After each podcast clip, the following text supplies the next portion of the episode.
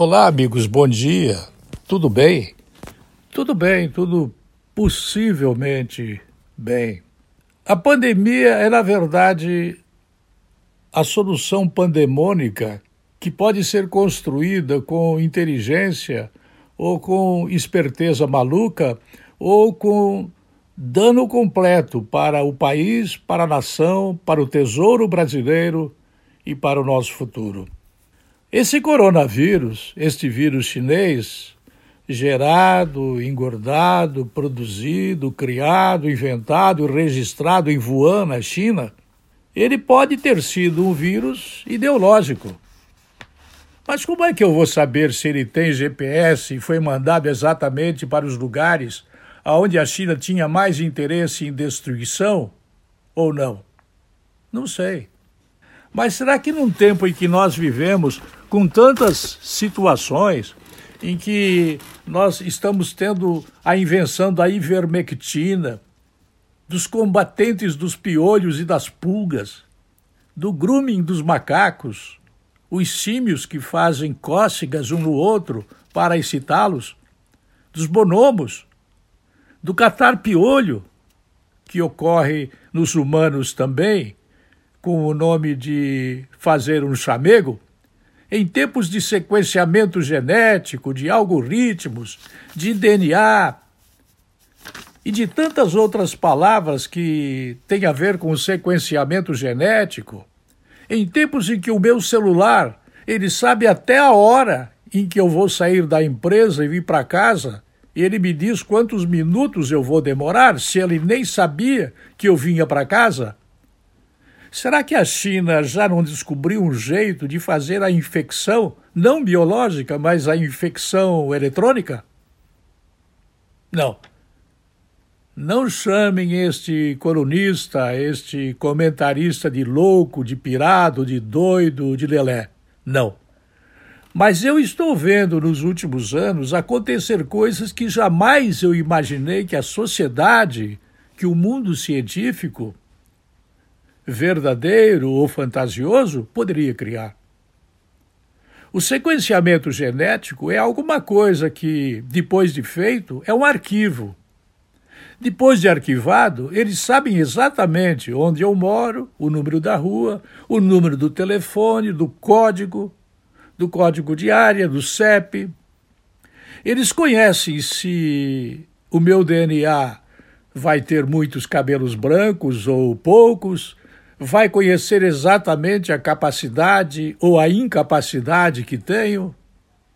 O sequenciamento genético, ele foi feito exatamente para descobrir o endereço genético da pessoa. Detalhes. Minuciosamente, o sequenciamento sabe, no caso de uma mãe grávida, como será se o sequenciamento foi feito antes do bebê nascer, como será o DNA do bebê. Nesses tempos, você acha que eu estou duvidando que os chineses eles bolaram um vírus com uma espécie de GPS biológico para mandar o vírus exatamente para a Itália, encostado ali do Vaticano, para matar a maior parte dos padres e papas que houver por lá? Vocês pensam que eu duvido que os chineses que tem uma economia enrustida, que tem umas forças armadas que dominam completamente aquele imenso território. Os chineses que trabalham com gravatas vermelhas para simbolizar que a Praça Vermelha, que significa Praça Bonita, ela é guerreira e ela quer dominar o mundo. Vocês pensam que eu duvido que este vírus não é ideológico? E não foi mandado também para o Brasil, para os Estados Unidos, com objetivos de destruir e colocar o Ocidente de joelhos ante a China? Não sei. Mas ninguém me impede de pensar.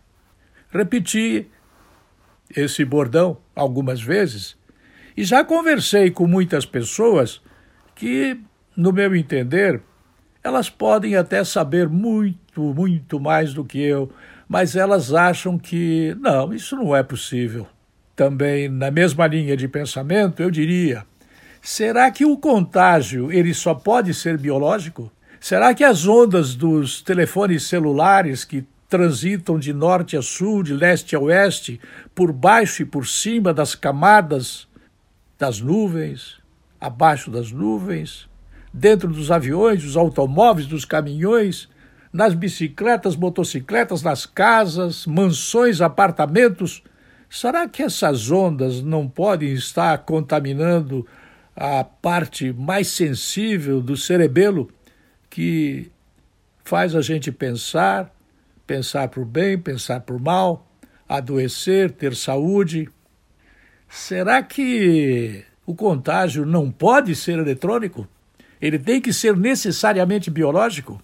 Eu fico pensando, além do burrismo, a palavra foi inventada agora, ela não deve existir, que ocorre no meio político, em que eu vejo os governadores dando aumentos de salários neste momento, em que nós estamos com o saco de dinheiro furado, não temos nem o que pagar aposentadorias, os governadores estão dando aumento para os seus funcionários públicos para conseguir votos nas eleições de outubro para eleger deputados e senadores e deputados estaduais em 2022 para fazer a eleição do presidente da República. Será que é loucura eu achar que essa picaretagem institucional que existe, principalmente no legislativo e no judiciário brasileiro, será que isso tudo não é um jogo já jogado? Será que essa tal de nova ordem mundial do Foro de São Paulo não fez isso tudo para acontecer o que está acontecendo? Eu fiz quatro, cinco perguntas. A resposta: não sei, mas não duvido que seja assim. Eu volto logo mais.